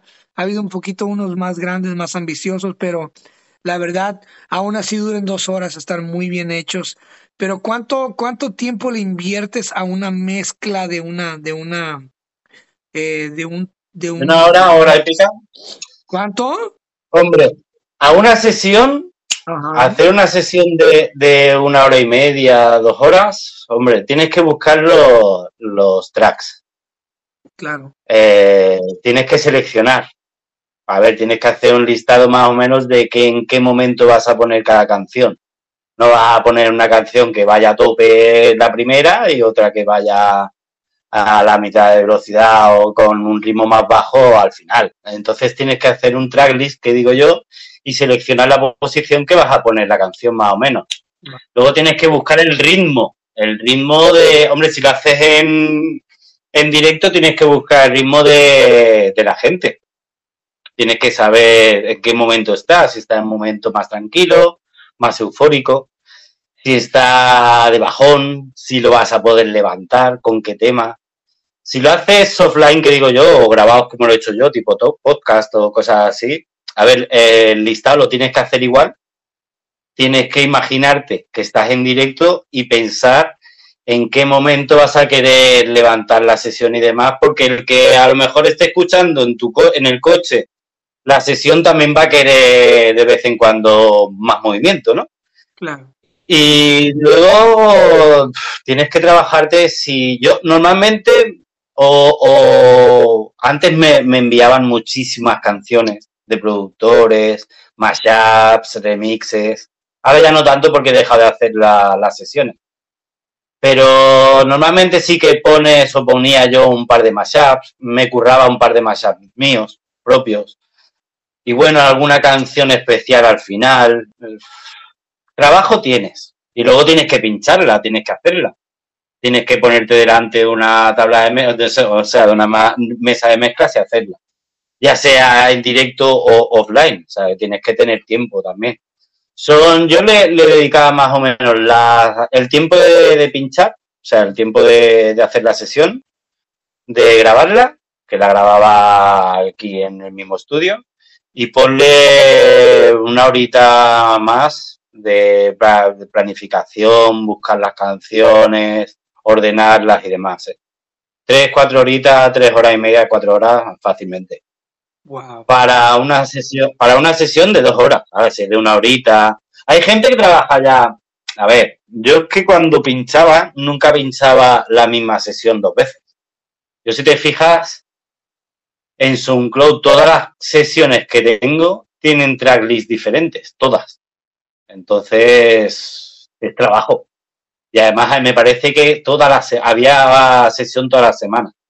Entonces yo me quité también de las sesiones por eso, por el tiempo, Cristian. Sí. Porque no puedes con todo. Ahí no puedes eh, hacer temas, eh, hacer sesiones, grabar eh, vídeos para motos y para los coches, luego encima tu trabajo, entonces tienes que ir recortando. Yo recorté las sesiones porque honestamente no las podido, no, no podía monetizar, o sea, no podía ganar pasta con ella.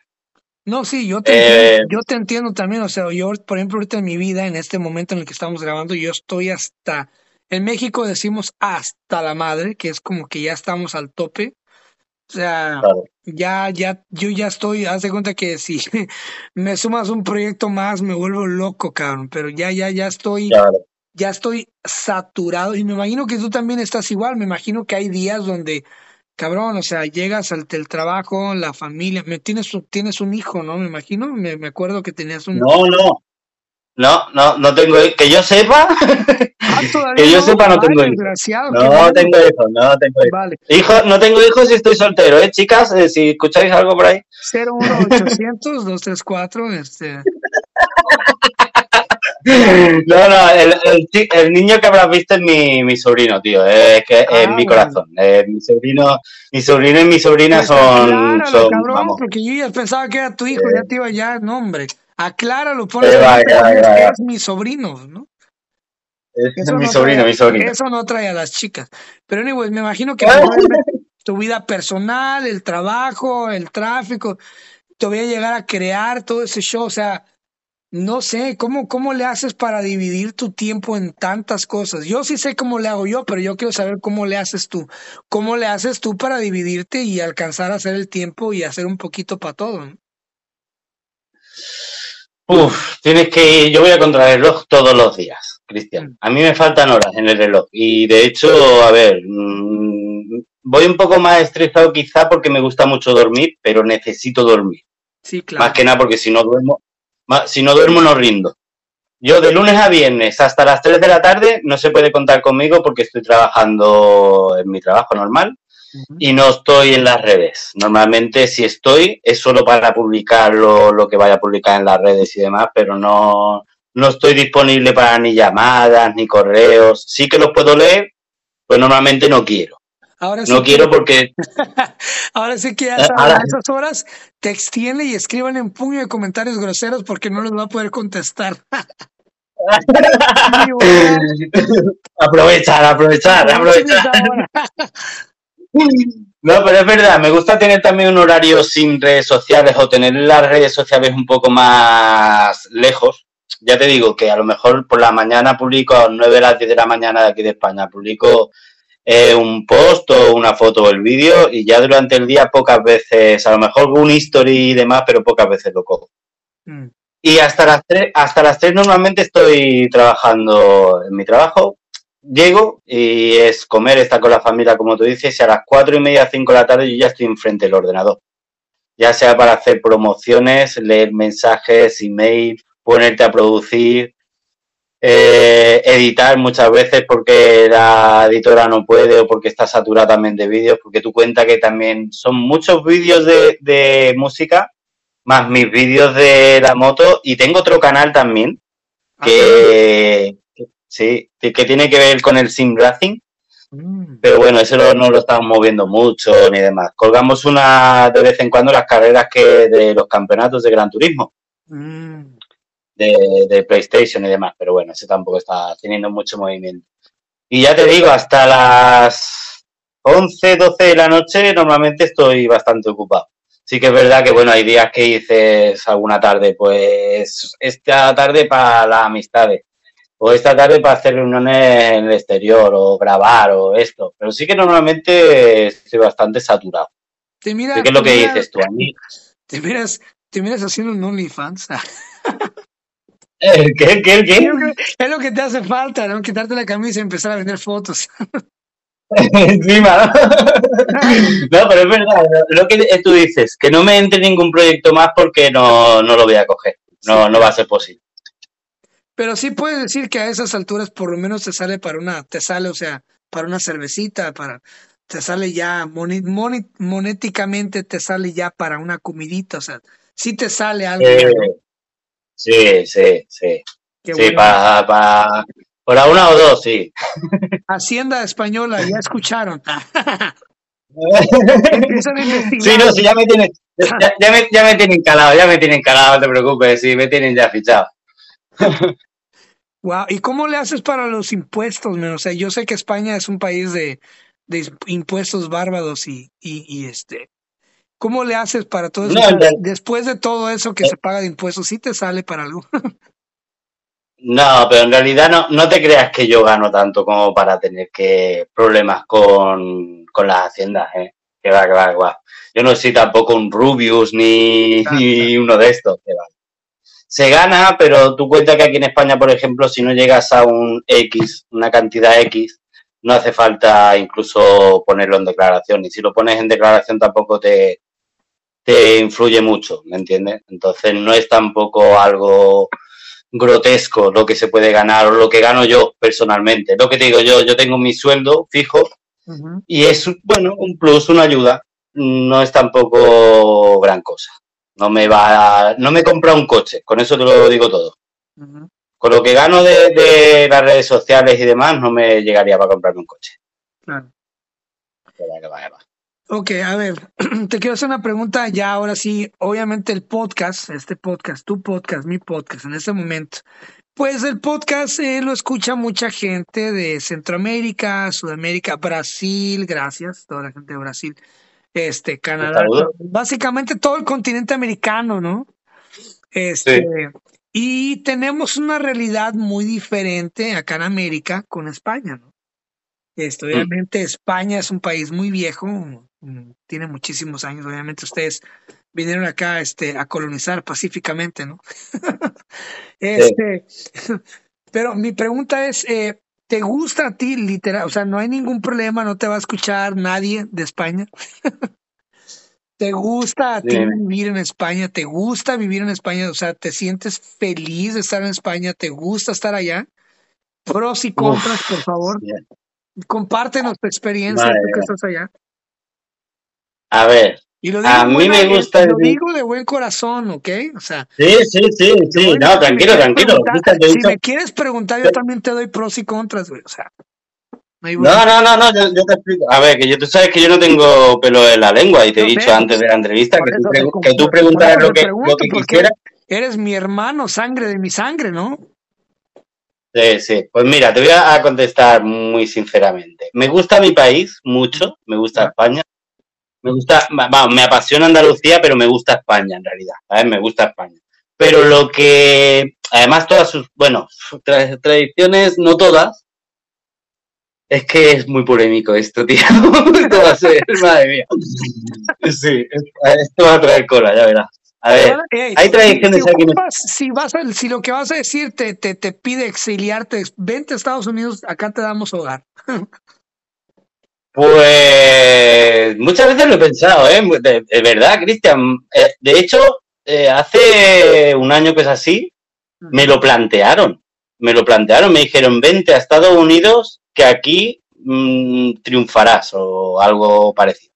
Me dijeron que tenía más, más oportunidades allí, que no, que no lo dudo, ¿eh? Que no lo dudo. Yo creo que sí. Pero sí, sí no, no, es más, si me hubiera pillado hace 10 años, con 30 o incluso con menos, me hubiera ido hubiera liado la manta a la cabeza y me hubiera ido. Pero con mi edad ya, no sé.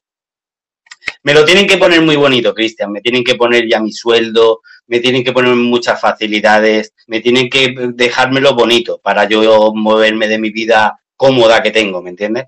Entonces, sobre... ruedas, este lugar especial. Mm. no, no, pero quiero decir, o sea, yo, yo ya tengo mi vida, Cristian. claro, claro, es difícil. Entonces, tengo mi comodidad, tengo mi trabajo estable, fijo, no me falta el trabajo y toco madera. pero yo lo tengo ya encaminado, más o menos, ¿me entiendes? Eh, tengo mi edad, yo tampoco te necesito ni, ni estoy en momento de mucha barullo, que me llega, vale, pero yo quiero facilidades. a mí complicarme la vida, lo justito, que estoy muy bien. Entonces, hablamos de España. Vamos a hablar de España. Me encanta el país, pero hay tradiciones que a día de hoy no entiendo.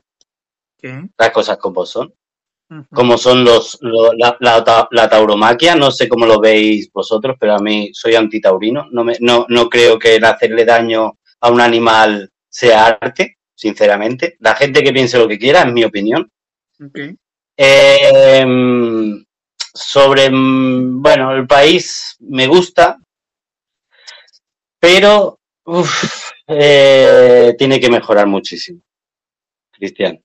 Es lo que tú has dicho. Eh, en impuestos nada más nos inflan de una manera triste, triste. A mí, eh, y lo digo en muchos vídeos de YouTube, no me extraña que la gente se vaya a Andorra cuando empieza a ganar dinero es que a mí no me extraña, que, que yo haría lo mismo, ¿eh? yo sería el primero, ¿no? A Andorra a lo mejor, pues, quizá. Pero si ganara pasta como un Rubius, como un chaval de estos que se tira 12 horas frente al ordenador y se ha ido a Andorra y lo critican, yo no, yo qué quieres que te diga, yo lo entiendo perfectamente, Cristian. Claro. Yo, el que te tire, el que te tires 12 horas frente a la pantalla y que tu gobierno te quite la mitad por tu cara bonita, ¿por qué quieres que te diga? Yo eso, eso no lo entiendo. Habrá gente que diga, no, es que los impuestos sirven para, para hacer carreteras, para abrir hospitales, para muchas cosas. Pues sí, los impuestos sirven para eso. Pero aquí en España, pues tristemente, pues no sirven para eso. Claro. Sirven para montarse chiringuitos chiringuitos, yo qué sé, ministerios que en realidad no sirven para nada, tío, que hacen leyes tontas y que en realidad lo que hacen es hacer un gasto público, tío, que se debería hacer eh, en, en infraestructuras y en hospitales, en sanidad y demás, tío, que tenemos una sanidad pública que es de la mejorcita del mundo, tío, y, y la están destrozando. Es que la están destrozando, tío. Y eso a mí me indigna. Me indigna de, de, hasta tal punto que lo que tú dices, a mí me encanta Andalucía, me encanta España, soy español, no me, no me avergüenzo de levantar una bandera de España, porque no me avergüenzo, creo que eso, yo qué sé, si eres español tampoco te tienes que avergonzar. No me... Pero es que eso, pero no, no estoy contento, no estoy contento con la gestión que están llevando. Ni, ni este gobierno actual, que es socialista, ni el anterior que era de derecha, ¿me entiendes? No, no, llevan años haciendo de España un país de pandereta, porque aquí tristemente somos un, un país para venir a tomar copas y no se nos conoce por otra cosa que no sea eso. Claro. Y es verdad, tío, y me molesta, hostia, con el talentazo que hay aquí, con la de médicos buenos que hay aquí, y que se piran, Cristian, y que es triste que en un país tan pequeñito como España y tan potente, tío, haya miles y miles y miles de gente que, se dedica a la medicina y que se tengan que ir a otro país porque aquí no encuentre trabajo y el trabajo que encuentran esté pagado, vamos, como mierda. Y es triste y indignante, tío. a mí, ¿qué quieres que te diga? Luego digan, no, es que los impuestos. Te hago esa pregunta, te hago esa pregunta, te voy a decir por qué, porque eso, precisamente todo eso que acabas de decir, es lo que más nos humaniza y nos une, cabrón. Eh, acá en Estados Unidos es exactamente igual, güey, exactamente igual.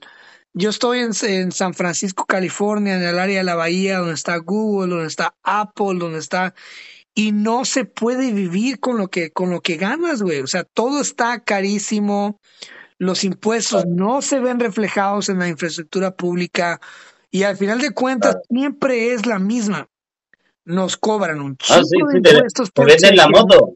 No, imagínate, me quitan a mí, tan solo a mí, y lo confieso, yo lo he dicho antes, me vale madre, yo no tengo vergüenzas, güey. Eso es la verdad, eso es lo que me quitan, güey. O sea, me están quitando casi 800 dólares por cheque. Imagínate 800 dólares por cheque. Imagínate 400 libras, o sea, por cheque. Y, y de repente te desvías un poco y miras basura en la calle, miras vagabundos, miras gente drogadicta, miras basura, miras delincuencia, es, es entonces dónde está mi dinero. Y Y pasa lo mismo en, la, infraestructura, en el sector salud, en los maestros que les pagan una mierda. Eh, es como que, güey, o sea, no hay pedo, o sea, no hay bronca que me quites todo este dinero, pero pues invierte, quiero ver que se invierta, ¿no? Entonces, por ejemplo, en Estados Unidos. Sí, claro, en Estados Unidos se ve mucho balaceras en las escuelas, este, mm. mucha desigualdad, ¿no? Este, una Starbucks. Sí, sí, sí. Una Starbucks te vale 10 dólares, ¿no? Por ejemplo, o sea, es, es, es, es increíble. Entonces siempre pregunto eso a otros invitados de otros países. Y ¿sabes qué es lo que pasa? Que al parecer todo, al parecer todos tenemos el mismo problema. Es como que... Es que el mundo, el, problema lo tiene el mundo en realidad, tío. Si es que hemos desde unos años para acá, desde unas décadas para acá, eh, supongo que habrá sido el capitalismo lo que nos ha convertido en esto, tío. Pero creo que, que, que, para los grandes lo único que hace, o sea, que les importa son los números y para los pequeños, desgraciadamente, que somos nosotros, que somos los que pagamos, tío, lo único que nos importa es la vida. Claro. ¿Me entiendes? Nosotros no, pedimos tampoco lujos ni porches como lo que piden ellos o lo que desean o lo que pretenden. Nosotros pretendemos, tío, que lo que pagamos, que se nos dé. Simplemente. Yo no te estoy diciendo, yo sería el primero que si a mí me toca la lotería o, o ojalá.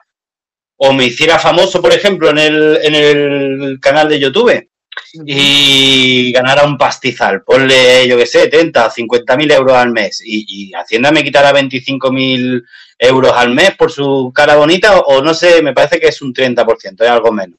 Pues Pero bueno, dijéramos que, me quita eso. Y yo viera que, por ejemplo, yo que voy en moto, las carreteras estuvieran arregladas, pusieran doble guardarraíl y miraran por la seguridad de los que de los que circulan por allí, yo sería el primero, Cristian, es más, te doy hasta 5.000 euros más por tu cara bonita para que hagas más todavía, o que abras más plantas, más plantas de hospital, lo que haga falta, pero para mejorar. No que es todo lo contrario. Echan a enfermeros, eh, las carreteras las abandonan, cada dos por tres, tío, te ponen, lo que te digo, hacen un gasto innecesario en leyes totalmente absurdas, y eso pues quema y crispa. Y, nosotros no pagamos tanto. lo que hacen con el hueco o con el bache, como les llamamos acá en México, en Estados Unidos, es que nada más les dan una capita de, de, de, asfalto, otra capita, llueve, se va la capita y ahí están la misma capita, ¿no? Bueno, pero en Estados Unidos tenéis la, la, suerte de que por lo menos rellenan con capitas. Aquí no. Aquí esperan a que haya una muerte, una caída y entonces dicen, es que eso lo ha hecho el motorista, el hueco ese lo ha hecho el motorista. Es que, tío, de verdad, es, que es una indignación. venía grabando para su canal de YouTube, ¿no? sí, sí, sí, sí, sí, sí, Cristian, porque es así, es así. A ver, entiendo, yo entiendo de seguridad vial y te lo digo con conocimiento. Tú tienes un accidente aquí en España y lo tienes en moto y tienes que hacer una investigación, la Guardia Civil, o tráfico, por ejemplo, y el primer dato que va a dar va a ser que el motorista iba con velocidad inadecuada. Claro. Sin hacer investigación ninguna. Eh, eh, Porque es lo más fácil. Es la típica, es tú eres el culpable, el culpable hasta que no se investiga lo contrario, ¿no? Claro, claro, igual que pasa en el coche, tienes un accidente y a lo mejor es porque la, la calzada está en mal estado, porque hay aceites o lo que sea. Vuelcas el coche, se mata la familia, ¿qué ha pasado? No, es que iba muy rápido. No, claro. no. La, la causa era de, de, la carretera que estaba en mal estado, pero como no han tenido los huevazos de en 10 años arreglarla, ni reasfaltarla, ni nada, ni acomodarla, ni nada, pues pasan esas cosas. Entonces, lo que digo, indigna cuando te das cuenta de que por su nefasto trabajo o por su nulo trabajo se están perdiendo vidas, se están perdiendo salud, se está perdiendo más dinero de lo normal, porque es lo que conlleva. Una cosa que está mal hecha, al final la tienes que volver a arreglar, como has dicho tú. De pones una capa, pones una capa, pones una capa, al final, si lo hubieras arreglado bien, no tienes que poner tantas capas, tío. Claro. Es lo que, es lo que indigna, es lo que indigna, que no hacen las cosas bien, Cristian. Tú, tú como eres, hoy en día político, como escúchame, hoy en día político es como, como, como lo que hablábamos antes con los que el panadero de aquí de la esquina puede ser político también. No, no se hace por vocación. Tú como motociclista, yo te comparto desde mi experiencia que acá les vale, perdón por la expresión, pero les vale verga. les vale madre, les vale un comino la vida del motociclista, ¿no? ¿Qué tal está la cultura vial hacia los motociclistas en España? Buah. Madre mía. Bueno, depende. Tú mm. cuenta también que aquí somos muchos motociclistas. Sí, demasiado. Estamos muy unidos, que, que eh, eh, es lo bueno, que estamos, hacemos mucha piña.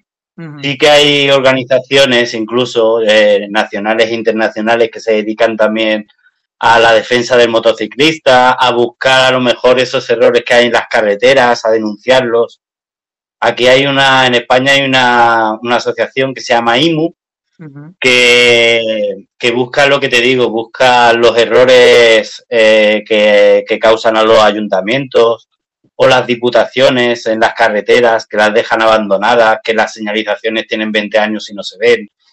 Pero como norma general, lo que es eh, educación vial hacia nosotros, los coches sobre todo, ahí depende. Hay, hay, de, hay de todo. Supongo que como allí también. Hay gente que no te respeta, gente que piensa que eres un bulto y hay gente que te deja pasar porque te entiende que, que seas motociclista, hay de todo. Yo normalmente, a ver, intento o quiero pensar que, que es buena, que por lo menos la intención es buena. Qué bueno. Qué bueno. Eso Pero bueno. Me alegra, me alegra escucharlo. Sí. La verdad. Oye, eh, te voy a hacer una pregunta extraoficial, pero es que si no te la pregunto a ti, yo creo que nadie me la puede contestar. ¿Puedo? Sí, claro. Ya para cerrar.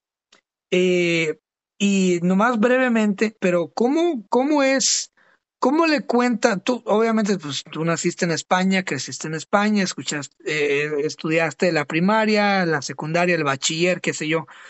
Eh, ¿Cómo es, cómo le explican a España, a un estudiante español, eh, el proceso de lo que es América? O sea, ¿cómo, cómo, les, cómo les, les enseñan a ustedes básicamente, brevemente si se puede, el proceso de, de México, de, de, Sudamérica? ¿Cómo, ¿Cómo les enseñan ese lapso de historia eh, eh, en, la, en los libros de historia españoles a ustedes? Siempre he tenido esa curiosidad. Eh, yo ha pasado muchos años, Cristian, de eso.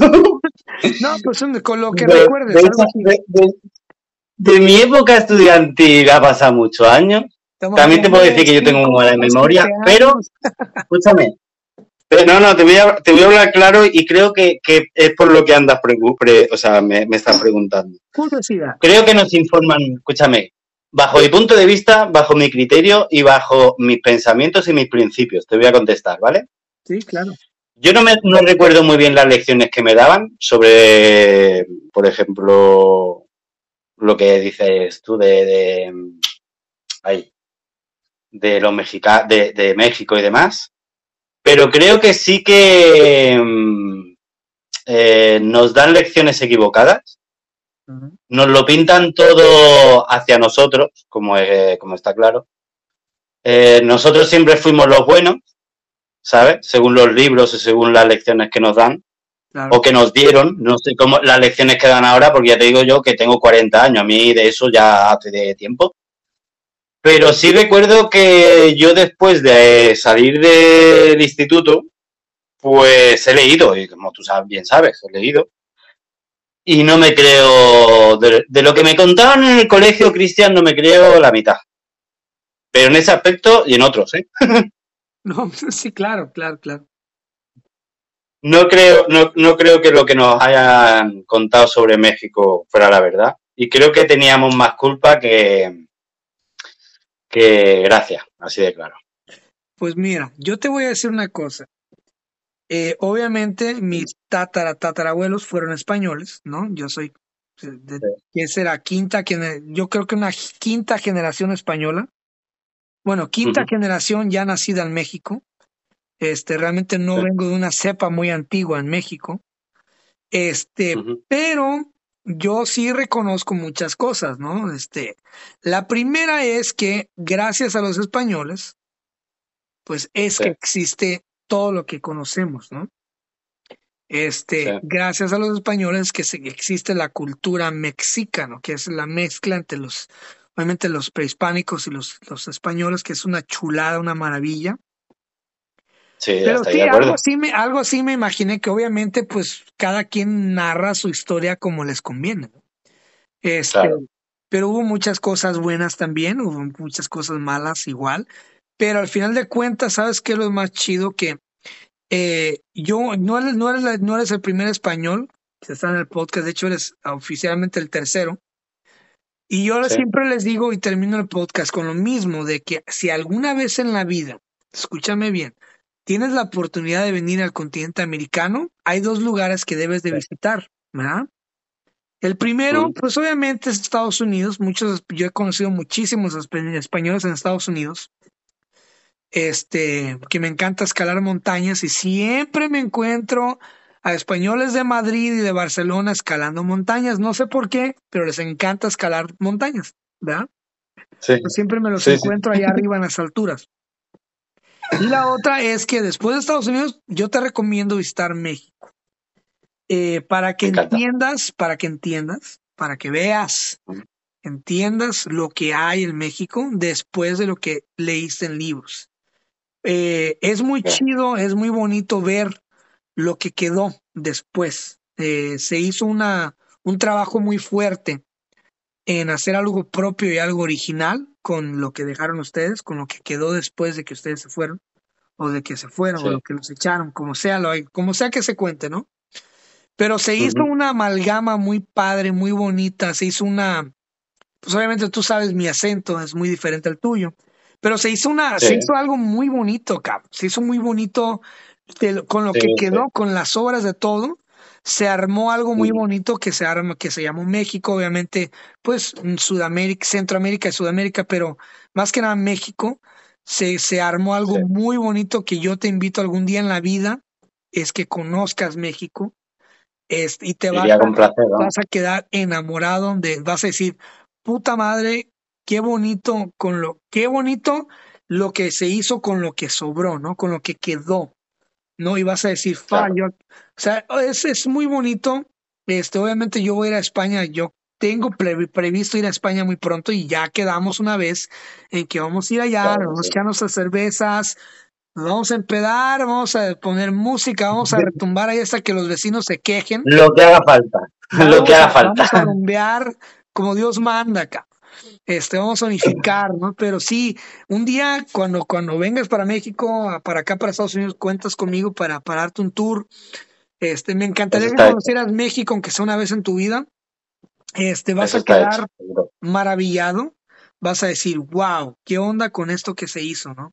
Obviamente es un país tercermundista, México. Hay mucha delincuencia en cuestión de, eh, de narcotráfico, ¿no? De los cárteles que se ha hecho cultura desde hace muchísimo, pero, pero es un país tan grande que para nivel turístico está fascinante. No te alcanza una vida para conocerlo. Está muy bonito y, y búscate, un, búscate un día este, venir para acá, para este continente, a viajar aunque sea un mesecito, una semana.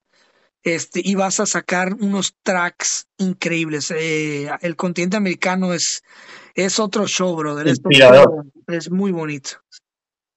Me lo pensaré, Cristian, me lo pensaré. No, no lo descarto, ¿eh? Sí, lo descarto, tío. Una vez me morí, me morí de risa porque compartiste una imagen de San Francisco, California, y me acuerdo muy bien, dije, güey, acabo de pasar por ahí. Acaba ¿La del amanecer? La, del amanecer puede ser? ¿Un amanecer puede ser? Sí, sí, sí, era por la, por la calle La Misión, la muy famosa que es como de subidas y bajadas. Y dije, no mames, güey, acabo de pasar por ahí. me haces, me estás ¿qué onda, no? Tienes un dron. No, no, esa, esas imágenes me las mandan muchas veces, tío. Oh, sí. Como saben que, sí, no sé, mira, para que la ponga buenos días para la digo, vale, pues la pongo. me mandan fotos muchas veces, o incluso las publicaciones de, de fotógrafos eh, me mandan, me la comparten a mí, como hago yo con mi música, en realidad. Y se lo pongo, ¿te importa que, te la quite y la ponga? Sí, sí, sí, vea, tranquilo, no hace falta ni que me etiquete. Digo, ah, pues nada, muy bien, gracias. Excelente. Mira, yo nomás quiero una cosa, que cuando yo vaya a España, nos vamos a ir tú y yo a secuestrar un puerco mm. de los corrales de, de, donde crían los puercos de jamones ibéricos. nos vamos a secuestrar un puerco, nos vamos a comer una pierna de jamón ibérico. Eso está hecho. Cuando quieras. secuestrar un puerco y comernos una pierna de jamón ibérico de 4.700 dólares. no te lo acabaría, Cristian. No te lo acabaría. No, pero sí, te, tengo que ir a España muy pronto. Ya estamos cuadrando eso con mi, con mi esposa, con mi señora esposa, ¿no? Este, queremos ir a comer jamón, tapas, todo ese show, ¿no? Este, y lo vamos a terminar y nos vamos a ver, nos vamos a un fuerte abrazo, vamos a escuchar música, vamos a pistear, vamos a tomar. Igual abro las puertas cuando un día quieras venirte para acá, arregla tu visa, vente para Estados Unidos. Yo con muchísimo gusto, humildemente, te doy un buen tour, vamos a platicar, vamos a caminar por San Francisco, Alcatraz, el Golden Gate, todo ese show para que veas a los vagabundos, ¿no? Este. Eh. Tiene que ser muy entretenido, ¿eh? Tiene que ser entretenido aquello. ¿eh? No, es muy padre. Viene mucho español para acá. Seguido veo ahí españoles en San Francisco ahí tomando fotos. Ah, joder, hostia, no, tío. Eh. Este. Y que bonito aquello. Tienes que conocer México, bro. Créeme que cuando tú vengas para acá vas a sacar una, vas a sacar una línea de, de tracks inspiradas en, en el nuevo mundo que, wow, van a, van a, yo creo que van a quedar muy padres. Este. Pero estoy diciendo que no lo descartes, no lo descartes, no lo descartes, Cristian. Mira, estoy muy feliz. Además es una, estoy muy feliz. Es una tierra que siempre me llama mucha atención, ¿eh? No, no, no, es que está muy padre, men. Está, pero tienes que ir a México. Olvídate de Cuba, Panamá, esas islas, no, esas vainas, no. Vente a México, güey. Conoce México. Este, para que veas, para que veas eh, todo lo que se hizo después, ¿no? Es yo personalmente, yo lo he dicho antes y y he provocado mucho revuelo con mis declaraciones, ¿no? Pero yo siempre digo que ah, yo hubiera preferido que España hubiera seguido gobernando México, hubiera sido otro show, este, hubiera sido mucho mejor.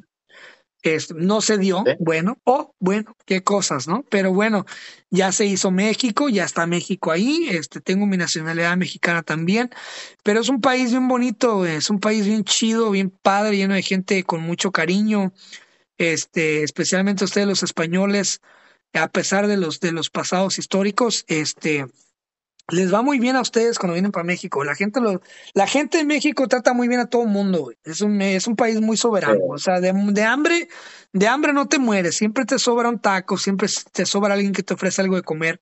Es un país muy, muy soberano, muy padre, que te va a gustar mucho conocer. aparte que yo, yo lo que lo que noto de, de vosotros es que sois, eh, sí, eh, ya aparte de ti, sois gente muy cercana. Sí, Mucho. Eh, hablas por mensaje, por ejemplo, por Instagram, yo hablo con más de uno, y al segundo mensaje ya eres de la familia, casi, ¿me entiendes? un hermano, aquí te llamamos hermano, compadre, primo. Sí, sí, sí, sí, sí, sí, A mí eso, me gusta, eh, la, cercanía que tenéis me encanta. Y, y, y, quedó una cultura muy padre, me quedó una, una cultura muy, muy, muy chida después de toda la, la conquista, la revolución, todo eso que una cultura muy de, hermandad, de, sabes que hay que hacer la paz, no queremos problemas. Lo único que queremos, güey, es tomar cerveza, tragar tacos y escuchar mariachi y escuchar música. Y no queremos más, güey, no queremos complicaciones. Por eso México nunca está en guerras, güey. Nomás queremos comer tacos, güey. Queremos comer pizza, queremos comer comida china, queremos comer, tomar cerveza IPA con úpulos de la India. O sea, queremos tragar, queremos consumir, queremos ser felices, güey. Y es muy padre y ojalá que un día se te haga, man. Y acá tienes un amigo de este lado del charco, ¿eh? Claro. Lo mismo digo, ¿eh, Cristian? Tú sabes que aquí tienes un hermano, como has dicho antes. Y, ya te digo que no descarto. Voy a aprovechar, ya te dije, vamos a secuestrar un puerco ibérico, güey. a ver si podemos. Eso es otra. Vamos a poder. ¿no? Este, mira, con este episodio, este, en este momento, pues no, no estamos grabando a fin de año, pero es, con este episodio se cierra el año. Lo cierro con broche, con broche de oro. Y pues nada, solamente quiero agradecerte, este, por haberme seguido, decidirme seguirme desde hace un chingo de tiempo, igual. Gracias por, por este, por darnos música, güey, pues, a menos a mí. Gracias por haber inspirado mi último libro, Los versos de un vagabundo, escuché puro, puro, pura música de, de Nesnes, desde principio a fin para escribir ese libro. Este, y, y nada, men, o sea, no, no te desanimes, este, sigue adelante. Yo también a veces, es como todo, somos seres humanos, tenemos altas y bajas y chingada. pero pues nomás, tú nomás aférrate a lo que te, aférrate a lo que te hace feliz, güey. A veces, a veces nuestro hobby no nos deja mucho, pero nos hace feliz, ¿no? Y, y eso hace que nuestros días pasen más rápidos y, y, y, que todo valga la pena al final de cuentas. Y a mucha gente que te va a escuchar del, del continente americano, pues hay algo que tú como, como español, ¿no? Quieras, quieres decirle a la gente que te va a escuchar del continente americano. ¿Algo que quieras, algún mensaje para cerrar? Pues poca cosa, Cristian. Yo decirle lo que digo siempre. Que la gente que sea feliz, que, que viva lo mejor que pueda o lo mejor que le dejen y que sobre todo que se tome las cosas con humor, Cristian. Que escuche mucha música, sobre todo que escuche mucha, mucha música, que no ya no, no, no porque sea la mía, ¿eh? sino porque la música nos acompaña todos los días y en realidad es parte de lo que nos, nos mueve el ánimo, en realidad. Una música te puede cambiar el ánimo a la de ya. Y bueno, hay que buscar la felicidad como se pueda, ¿no? A unos haciendo música, a otros escribiendo poesía y a otros pues mirando al techo. Y si ese es su hobby, pues que me mire al techo. Hay que ser felices como, como se pueda, así de claro. ¿Cómo, te podemos encontrar en las redes sociales, este, ya que cambiaste de nombres? ¿Cómo te podemos encontrar en YouTube, en, todo lo que tienes? En YouTube me podéis encontrar por Nesnet Music, en SoundCloud también, y en los canales de la moto es Bracket y Fast en YouTube, en, digo, en Instagram y en Facebook lo mismo, Bracket y Fast. Y poco más. Si tienen alguna duda para encontrar los perfiles de mi buen amigo Nesnes, me pueden mandar un DM con muchísimo gusto. Yo les paso eh, hasta su cédula, ¿no? Les paso todo para que se, para que aprenda y se le quite, ¿no? Y, y, agarre, agarre buen camino. Este, Nesnes, no va a ser la última vez que vas a estar aquí. Vamos a abarcar, ya abrimos la caja de Pandora. Gracias por darme estas horas de tu hermoso domingo religioso, católico, apostólico, romano. Me hace mucha gracia cuando cada vez que dices eso, tío. Yo en este momento procederé a cortar esta grabación y seguir tomando hasta eh, desmayar. Vale, está bien hecho, bien hecho está. ¿Qué más nos queda en este continente tan nuevo y tan virginal, no? Más que en. Bebe, perra, bebe. ¿No? ¿Qué nos queda? Más que celebrar la fiesta, ¿no? Que sigan las luces de neón. Claro que sí, claro que sí, Cristian. Hermano, te mando un fuerte abrazo, ya tienes mi número, ya estamos en contacto, no va a ser la última vez, ¿ok? Ok, otro, un abrazo para ti, muchos besos y besos para todos. Y un abrazo a toda la gente de España, prometo ir pronto, ya sé, lo he dicho antes, voy a ir pronto. Hay promis, hay promis, ¿ok? Este, y prometo secuestrar un puerco ibérico. Punto. A ver si es verdad. Eso habrá imágenes, seguro. Eso me encargo yo. Y vemos a, a secuestrar un puerco ibérico, nos, nos rebanaremos esa patita y nos comeremos un jamón ibérico. Con gusto, con gusto. Así nos toque endeudar y empeñar la moto de Nesnes y el carro. Lo que haga falta. Para un pedazo de jamón. Ok, dale, gracias, Nos vemos la próxima. Bye. Venga, Cristian, gusto. Chao. Si te gustó esta plática del podcast, seguramente te gustará mi otro proyecto que se llama Pláticas Proféticas. Es un podcast que hago en colaboración de un gran amigo que se llama Francisco Andaluz. Es un ex militar y en este podcast tratamos temas de todo tipo sin miedo a la censura, con la única finalidad de que la pases bien, de que te diviertas, te rías, aprendas y también reflexiones con nosotros. Te invito a que nos escuches y nos busques como Pláticas Proféticas en todas las plataformas. Ahí nos vemos, te mando un abrazo, cuídate.